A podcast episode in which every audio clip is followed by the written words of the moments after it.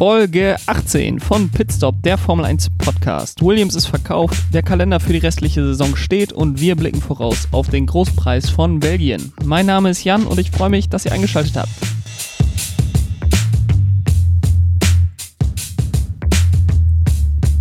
Etwas ungewohnterweise komme ich heute in eure Podcast-Catcher an einem Mittwoch und möchte über das Rennen, was bevorsteht, in Belgien sprechen. Ich hatte eigentlich angekündigt, dass diese Folge schon am Montag kommt, da ich das die letzten Wochen auch so gemacht habe. Allerdings habe ich da schon festgestellt, dass wenn ich diese Rennvorschau-Podcasts mache, dass dann zwischen der Aufnahme und dem tatsächlichen Wochenende immer noch relativ viel passiert und ich das auch gerne abdecken möchte und ich bei den Podcasts nach dem Rennen meistens dann nicht mehr die Zeit dafür habe. Deswegen etwas später diese Woche an einem Mittwoch ich glaube, das passt so ganz gut. So ist es noch früh genug, dass ihr es vorm Wochenende hören könnt. Und wir haben insbesondere gestern noch einige Neuigkeiten hinzubekommen, die wir heute im Podcast besprechen können. Starten wir aber erstmal mit dem Blick auf das kommende Wochenende. Das Wochenende in Spa-Francorchamps, der große Preis von Belgien. Die Strecke ist eine der ältesten Strecken in der Formel 1. Sie ist 7,004 Kilometer lang, hat 19 Kurven und wir fahren aufgrund der sehr langen Runden Distanz 44 Runden im Grand Prix. Den Rundenrekord hat Valtteri Bottas 2018 aufgestellt, eine 1,46,286. Es ist ein, wie gesagt, sehr langer Kurs mit etwas über 7 Kilometern. Dafür hat sie aber auch die dritthöchste Durchschnittsgeschwindigkeit. Es ist nach Monza und Silverstone eben auf Platz 3, was das angeht. Und daher gehen die 44 Runden immer relativ schnell vorbei in Belgien. Wir haben wirklich legendäre Kurven, insbesondere natürlich Eau Rouge hoch, Radion ähm, ist wohl eine der bekanntesten Kurven im ganzen Kalender.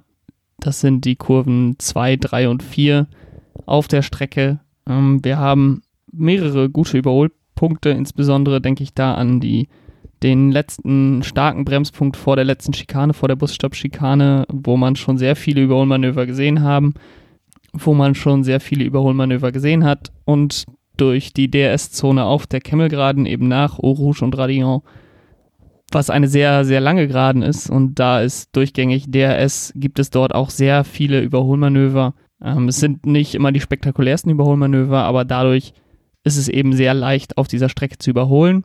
Nichtsdestotrotz glaube ich, dass es die beste Option sein wird, eine Einstoppstrategie zu fahren.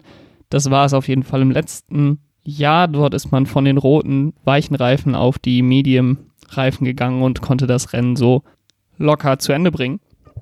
Der Unterschied dieses Jahr dazu ist allerdings, dass wir eine Stufe weichere Reifen haben als letztes Jahr. Letztes Jahr hatten wir die Reifenmischung C1 bis C3. Dieses Jahr sind es eben die weicheren C2 bis C4 Mischungen, aber der C2 und C3 Reifen, wie gesagt, haben letztes Jahr im Rennen gereicht, um eine Einstoppstrategie zu machen. Von daher ist es dieses Jahr wahrscheinlich auch die beste Option. Wenn, und da kommen wir zu einer anderen Sache noch, wenn es denn trocken bleibt. In Belgien die Wettervorhersage sah ziemlich lange jetzt nach Regen am kommenden Wochenende aus. Jetzt habe ich heute Morgen nochmal geguckt. Äh, Regenwahrscheinlichkeit am Samstag von 30 Prozent, am Sonntag von 20 Prozent. Wenn wir was gelernt haben in den vergangenen Wochen, dann bedeutet das, dass es keinen Regen gibt im Rennen. Ich würde mich da sehr freuen, wenn es Regen gibt. Es ist, wie gesagt, eine sehr, sehr schnelle Strecke und die bringt natürlich Vorteilen den Teams mit guten und schnellen Motoren, insbesondere natürlich Mercedes, die den stärksten Motor wahrscheinlich haben derzeit ähm, oder ziemlich sicher sogar den stärksten Motor haben derzeit. Und wenn es regnen würde, würde dieser Motorenvorteil eben ziemlich stark eingeschränkt werden und andere Teams hätten die Chance, vorne mitzufahren. Blicken wir aber erstmal noch zurück auf letztes Jahr, bevor ich gleich zu meinen Tipps für dieses Jahr komme. Dort hat Charles Leclerc seinen allerersten Formel 1 Grand Prix gewonnen. Der erste Sieg seiner Karriere. Das Ganze wurde allerdings überschattet von dem tödlichen Unfall von Antoine Hubert, der ja auch ein guter Freund war von Charles Leclerc. Das hat so das ganze Wochenende überschattet. Natürlich der Formel 2-Fahrer, der da am Samstagabend in dem Rennen leider tödlich verunglückt ist. Ähm, es war auch damals das erste Rennen von Alexander Albon im Red Bull. Er hat eine ansprechende Leistung gezeigt, ist da von Platz 20 beim Start auf Platz 5 vorgefahren. Max Verstappen, für den es ja quasi ein Heimrennen ist, er ist in Belgien geboren, ähm, war es nicht so erfolgreich. Er ist in der ersten Runde ausgeschieden. Und Sebastian Vettel, der von Platz 2 gestartet ist, ist nur auf Platz 4 ins Ziel gekommen, nachdem Ferrari ihn auf der Strategie ganz schön schlecht aussehen lassen hat, was ja auch nicht unbedingt, ähm, was ja auch nicht unbedingt selten vorkommt in den letzten Jahren. Sehr gut hat sich damals auch Lando Norris verkauft. Der war bis kurz vor Schluss noch auf Platz 5, hatte dann leider in der letzten Runde einen Motorschaden, wodurch er am Ende auf Platz 11 nicht ins Ziel kam, aber eben äh, auf Platz 11 klassifiziert wurde, weil er eben nicht überrundet wurde von den, den Führenden. So war es dann am Ende doch ein enttäuschendes Rennen für McLaren, die mit Carlos Sainz früh auch schon einen, einen ausgeschiedenen Fahrer hatten. Äh, Lando Norris dann eben auf Platz 11 am Ende.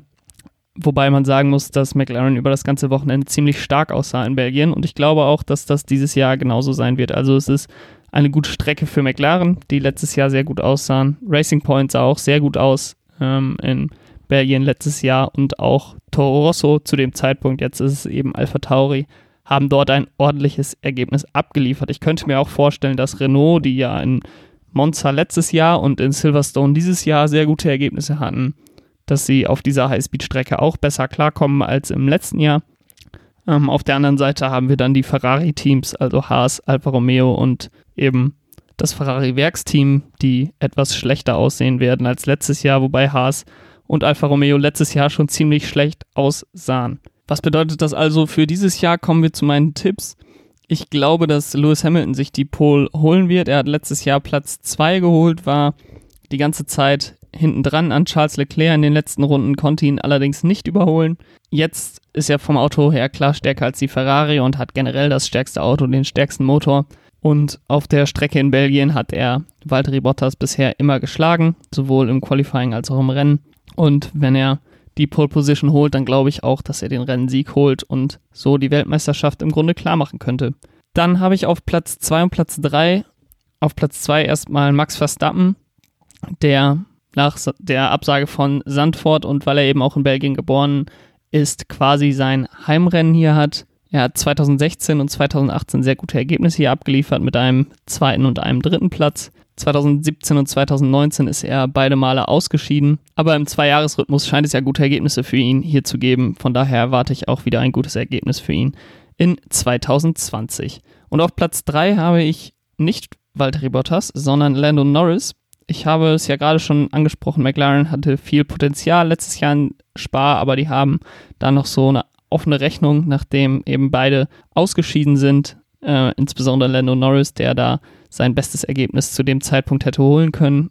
Er ist so ein bisschen auf Wiedergutmachung aus, hat vieles von letztem Jahr abgestellt. Ähm, Motorschaden ist natürlich nicht vorhersehbar und auch nicht seine Schuld zwangsläufig.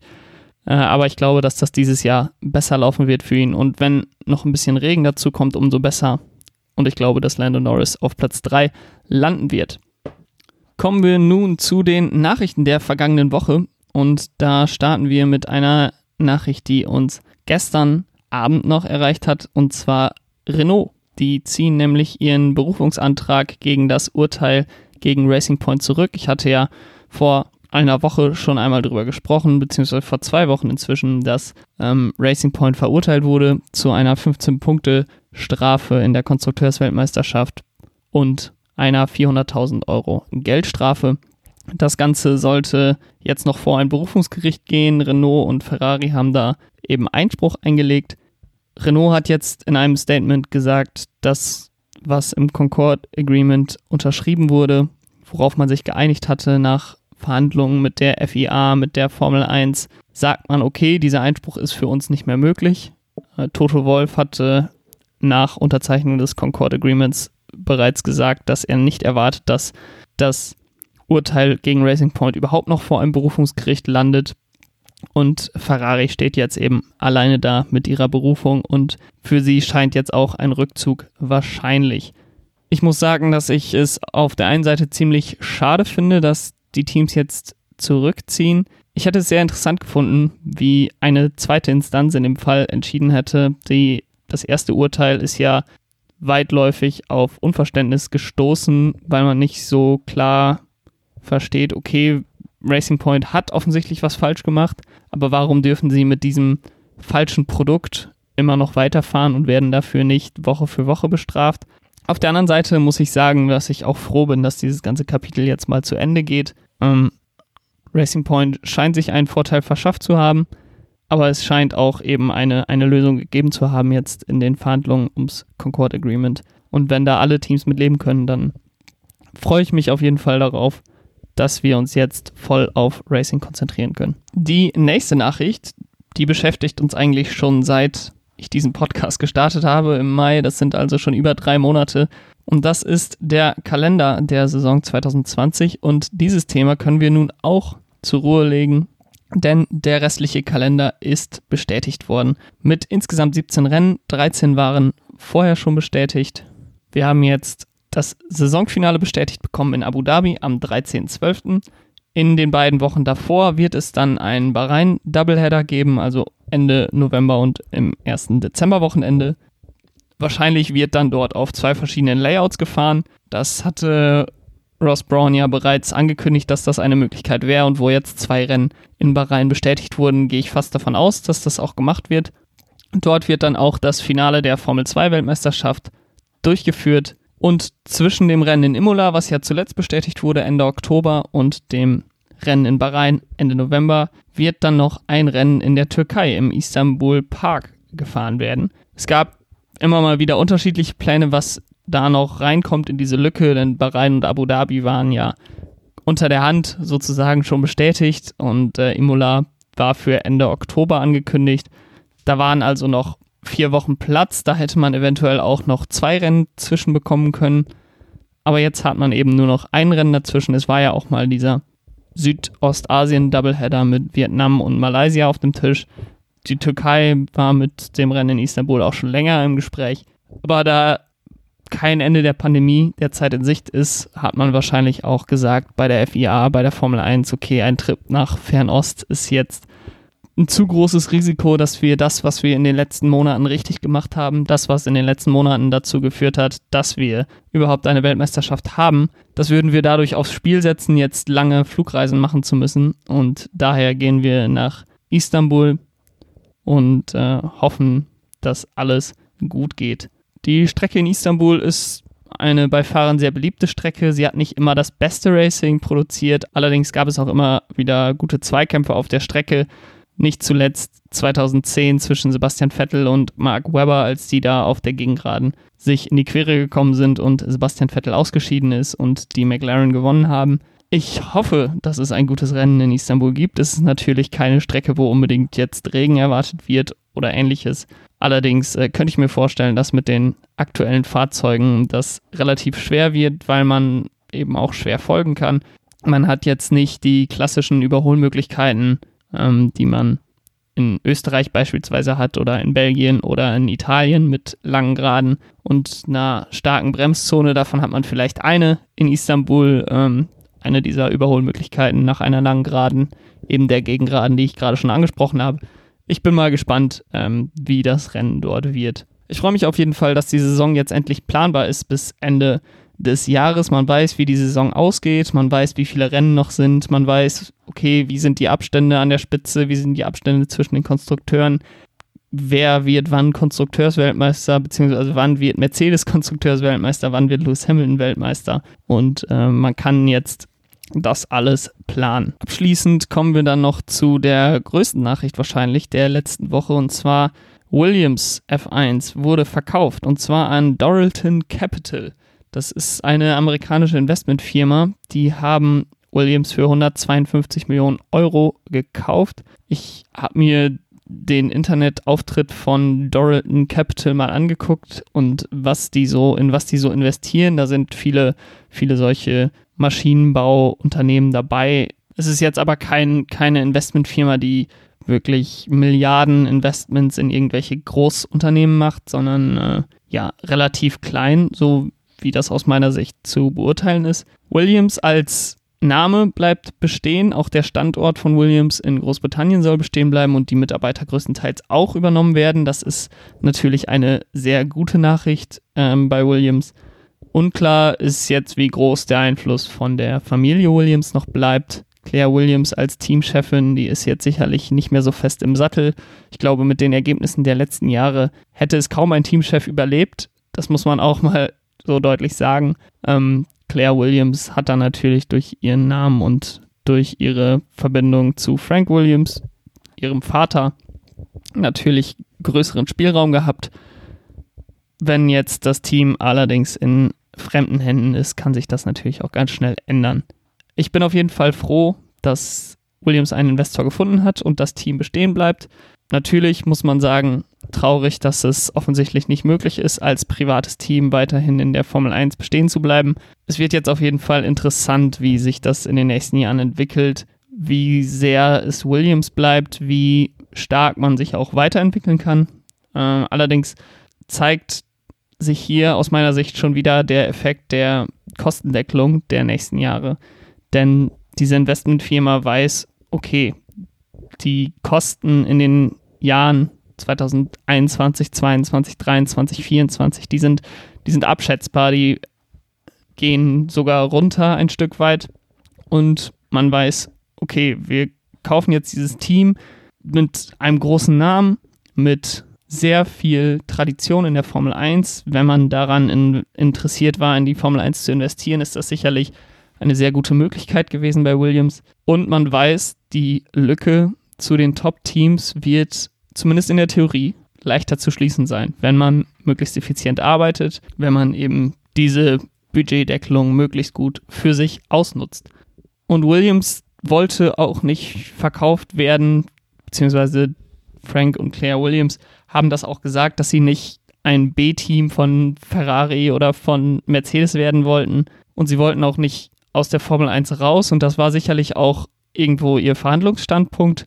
Äh, es hätte wahrscheinlich auch noch Investmentfirmen oder eben andere Mitbieter gegeben, bei denen sie mehr Geld bekommen hätten als die 152 Millionen Euro. Da war jetzt so der Konsens, dass das doch relativ gering ist. Ähm, aber wahrscheinlich ging es auch um das Paket drumherum und äh, da fühlte man sich jetzt bei Doralton Capital am besten aufgehoben. Und wie gesagt, der Name bleibt bestehen. Williams bleibt in der Formel 1. Sie haben ja auch das Concord Agreement unterzeichnet, so wie alle anderen Teams auch. Und die Zukunft sieht auf jeden Fall jetzt besser aus als noch zu Beginn des Jahres bei Williams. So, und das war's dann schon wieder für heute mit der kurzen Vorschau für das Rennen in Belgien, für den großen Preis von Belgien. Wenn es euch gefallen hat, dann könnt ihr den Podcast gerne abonnieren. Folgt dem Podcast, bewertet den Podcast bei Apple Podcast, da würde ich mich sehr drüber freuen. Und wenn ihr das alles getan habt, dann hören wir uns am Sonntagabend bzw. Montagmorgen bereits nach dem Rennen wieder. Ich freue mich auf das Rennen in Belgien. Ich hoffe, dass es ein gutes Rennen wird nach dem langweiligen Rennen von Spanien. Bis dahin, habt ein gutes Wochenende. Ciao.